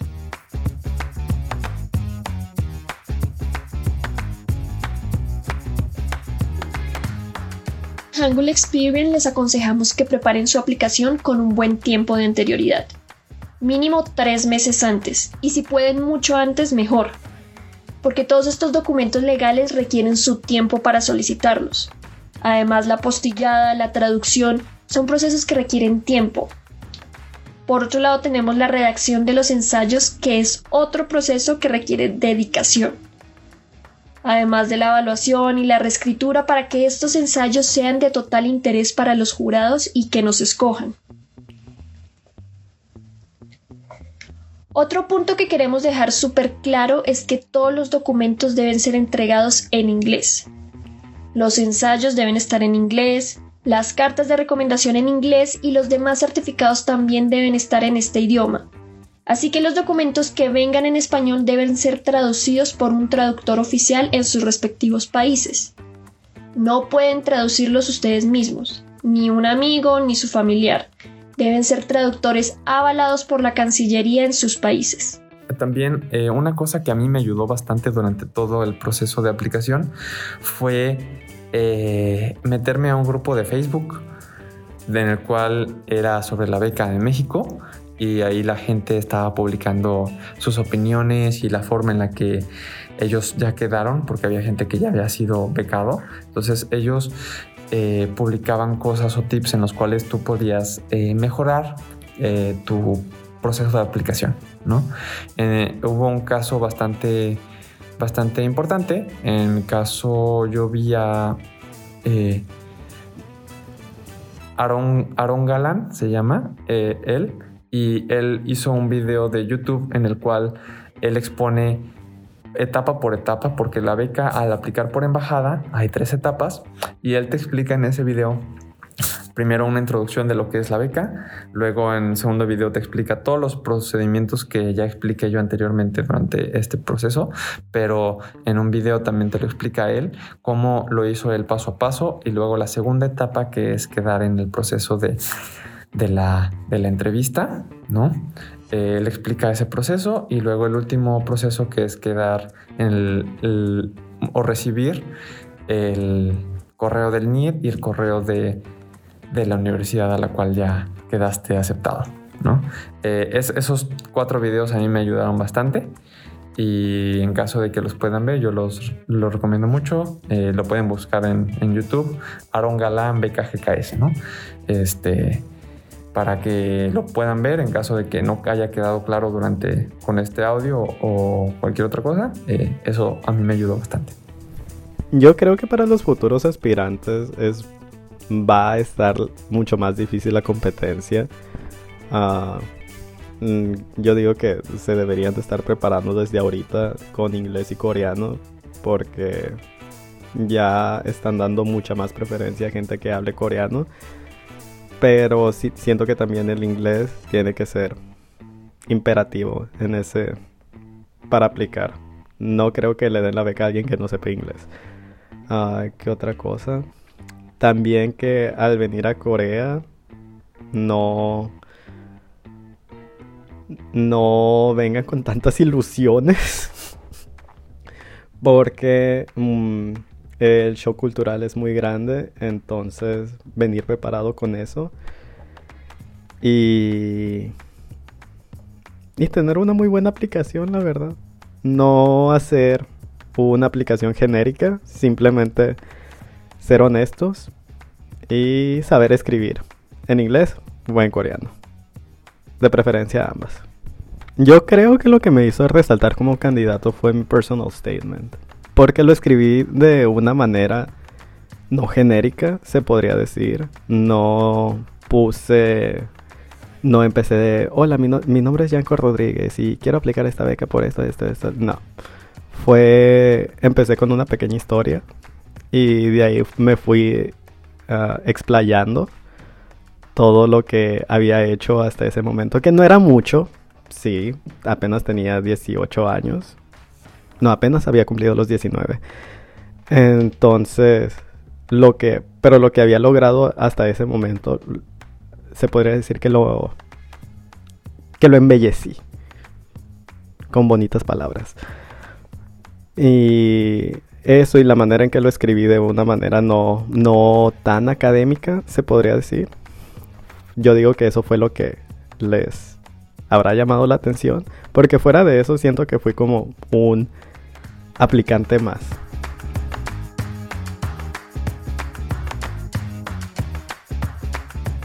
Para ser seleccionados debemos pasar por varias rondas. Si nos presentamos bien bajada, la primera ronda es de la embajada. La segunda son de las universidades a las que aplicamos y si somos aceptados en alguna de estas universidades coreanas, la tercera ronda y la final está a cargo del Instituto Nacional para la Educación Internacional, o conocido por sus siglas en inglés el NIET, que es la entidad que está a cargo de estas convocatorias. Por otro lado, si decidimos aplicar vía universidad, en la primera ronda debemos ser aceptados por la Universidad Coreana y la siguiente ronda y la final es con la NIED, y hablando de que si somos seleccionados y logramos llegar a ser entrevistados, la entrevista será en inglés. O si hemos dicho que sabemos coreano, será en coreano. La entrevista en la embajada normalmente es de carácter presencial. Debido al COVID, en las últimas ediciones se ha venido haciendo en formato de videollamada. Aunque, como ya estamos volviendo a la normalidad, es posible que en un futuro cercano vuelvan a ser offline. Por otro lado, las entrevistas de universidad sí son online. Muchas veces es una reunión con cámara encendida. Pero también hemos escuchado que algunos lo hacen con una simple llamada por teléfono. Así que nos gustaría conocer la experiencia de las entrevistas con nuestros invitados. Sí, Lore, mm, como yo me presenté vía eh, universidad, entonces pues yo no tuve eh, entrevista eh, por embajada, sino solamente con la universidad y en mi caso fue una entrevista así en videollamada.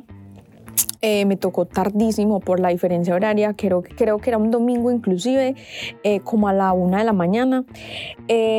bueno, y en realidad yo creo que es muy importante que eh, preparen ciertas preguntas que son muy típicas de entrevista, de cualquier entrevista, tanto de universidad como entrevistas laborales. Y esas preguntas que uno, si uno busca en Google, cuáles son las preguntas más que pueden salir en una entrevista y son esas salen, esas en realidad salen, salen como quién es usted, cuáles son sus debilidades, cuáles son sus fortalezas, eh, describa una situación vergonzosa y cómo la superó, eh, cuál es eh, una persona, una quién es una, quién es la persona que usted más admira y por qué, todo ese tipo de preguntas en realidad sí he escuchado aquí que salen, o sea, sí las hacen. Entonces creo que es muy importante que esas preguntas entre comillas, básicas, comunes, clichés de entrevistas, sí las preparen, porque se las pueden preguntar. En mi caso, mi entrevista fue, con tres profesores, mentiras, dos profesores y el de, el de estudiantes internacionales. Eh, el, de, estudiantes internacionales fue el que me hizo ese tipo de preguntas más psicológicas, como que quién era yo. Entonces yo ahí pues me presenté, eh, que eh, dije mi background profesional, mi background académico, también aproveché y ahí en ese momento yo eh, preparé una frase, pues como un, un, parrafito en coreano de mi presentación, pues lo más básico, porque yo en ese momento pues no, no, no sé, no sabía mucho coreano, entonces dije como mi nombre, mi edad, eh, qué hacía, como en coreano, como para que vieran que yo estaba muy interesada en, aprender coreano. Eh, entonces preparé eso y luego volví al inglés, ¿cierto? Em, entonces la primera pregunta fue como, introduce yourself, ¿cierto? Entonces ahí, bueno, yo eh, traté de hablar lo que más pudiera. Luego me preguntaron que cómo era estudiar coreano en Medellín, pues en mi ciudad. Em, luego me preguntó que si yo había estado en otros países, que si yo había vivido en, otros países. Em, en realidad yo estaba muy nerviosa, que aquí como recordando la entrevista, yo realmente no me acuerdo qué fue lo que respondí, porque es un momento demasiado tensionante. Mi entrevista duró por ahí 13 minutos. Em, luego creo que yo mencioné que el director de mi facultad Em, como dije, eh, bueno, es un director conocido en Corea, entonces yo, entonces me empezaron a preguntar que cómo lo descubrí, que cómo lo conocía, que qué película había visto, que por qué me gustaba. Y eso, esas, ese tipo de preguntas ya más de mi carrera me las hizo mi, eh, pues, los profesores, ya no se metió el de estudiantes internacionales, sino los profesores de, pues, de mi campo. Entonces la, eh, recuerdo que la profesora me empezó a preguntar mucho sobre cine, que cuál era mi director favorito coreano, que qué película me gustaba, que por qué. Em, entonces creo que, bueno, a mí me preguntaron sobre eso, pero creo que es muy importante que ustedes preparen también em, preparen preguntas sobre su campo, o sea, no se vayan a dejar corchar con preguntas de su área aquí en Corea, porque creo que sería fatal que ustedes no tengan información de cómo se maneja su área aquí en Corea. En mi caso, obviamente, me hablaban de cine coreano, eh, pero ustedes les pueden preguntar, obviamente, sobre su campo, tanto tecnológico, de ingeniería, bueno, no sé, lo que ustedes vayan a estudiar, entonces preparen muy bien esas preguntas, no se dejen corchar, infórmense muchísimo sobre su área en Corea, también cómo pueden relacionar eh, su área con sus países. Eh, también recuerdo que me preguntaron que, que, por qué había escogido esa universidad, que por qué había escogido Corea. Em, entonces, eso, eh, creo que lo, es muy importante preparar la entrevista, no salgan a improvisar. O sea, hay muchas cosas que uno tiene que improvisar. Por ejemplo, yo no me esperaba ese tipo de preguntas de, de cine coreano, no tenía ni idea que me las, pues, Sí, o sea, yo había preparado otras preguntas más básicas, pero efectivamente me preguntaron sobre mi campo y yo afortunadamente pues realmente sí me gusta y soy apasionada por el cine coreano, entonces pues conozco muchas cosas, entonces hablé ya y pues me tocó improvisar, hablar y ya fue una charla. En realidad yo disfruté mucho la entrevista. Eh, me acuerdo que los hice reír, yo no me acuerdo por qué, pero me acuerdo que se reían, entonces es importante como que sean ustedes mismos, o sea, obviamente sí sean serios y todo eso, pero también relájense, en, disfruten, sean ustedes mismos, que la personalidad también es importante, yo no soy de, hablar muy seriamente ni muy académicamente, entonces tampoco me me preocupé por eso, eh, sino porque eso me iba a cortar como la creatividad en hablar, por decirlo así. Entonces yo simplemente dije, ah, voy a hablar como yo hablo, eh, no me importa, también mi campo me lo permite, ¿no? Mi campo de pronto es más relajado, entonces yo siempre trataba de hablar más relajado, con palabras más relajadas, moviéndome y todo eso. Pero de pronto si ustedes tienen un cambio más serio, pues no sé cómo será. De pronto los profesores son mucho más serios, pues mis profesores se veían súper relajados, entonces yo me solté muchísimo como si estuviera hablando con un amigo de cine. Em, pero es eso, es como sean, sean ustedes mismos que, que si ustedes son ustedes mismos y hablan con tranquilidad, todo va a fluir súper bien. Em, para la entrevista, eso sí fue algo que no esperaba ¿no? Eh, o sea, sí, sabía que iba a haber entrevista, pero eh, no sabía de qué, ¿no? Entonces yo lo que hice fue preparar unas, una cierta cantidad de preguntas que yo creí que me podían preguntar. Investigué también la cantidad de preguntas más comunes que preguntaban a los otros candidatos, ¿no? De la beca. Y eh, respondí todas esas preguntas, ¿no? eh, manualmente, es decir, yo escribí la pregunta y escribí la respuesta para tener una idea más o menos de qué en caso de que me preguntaran eso, qué es lo que me podían decir. Eh, para poder realizar o antes de realizar la entrevista, le pedí a mi hermana que me entrevistara haciéndome esas preguntas o cualquier otro tipo de preguntas que pudiera ella ocurrírsele y yo responderle para poder realizar una buena entrevista.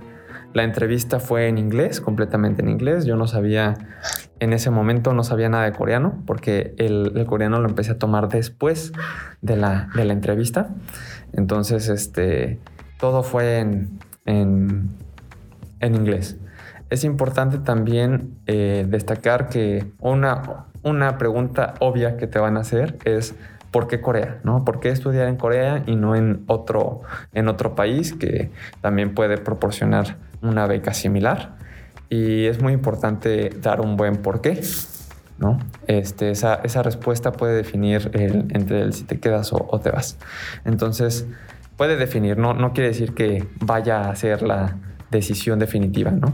Eh, en mi caso, mi entrevista duró seis minutos nada más, fue corta eh, fueron tres preguntas, si mal no recuerdo, fue preséntate, eh, ¿por qué Corea?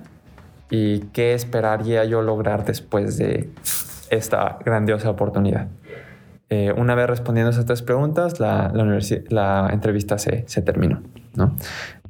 también es importante, en mi caso la entrevista fue virtual, y pues tener una buena presentación a la hora de, la entrevista, fondo blanco, fondo neutro, para que no haya distracciones, eh, pues todo lo que ya se debe de realizar a cabo para una presentación, ya sea este, virtual.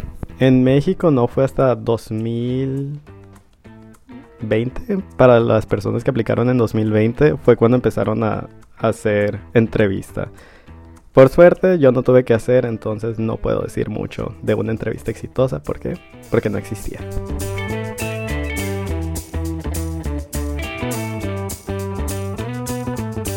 Muchas gracias a nuestros invitados por aclararnos varias dudas sobre la aplicación para la beca GKS. Les deseamos muchos éxitos en sus estudios. Y si ustedes tienen más preguntas sobre esto, nos pueden escribir en nuestro Instagram. Nos encuentran como arroba. También estamos en TikTok, Twitter y Facebook. Eso ha sido todo por este capítulo. Muchísimas gracias por escucharnos. Y no se pierdan nuestro próximo capítulo en donde hablaremos sobre la moda en Corea. Adiós.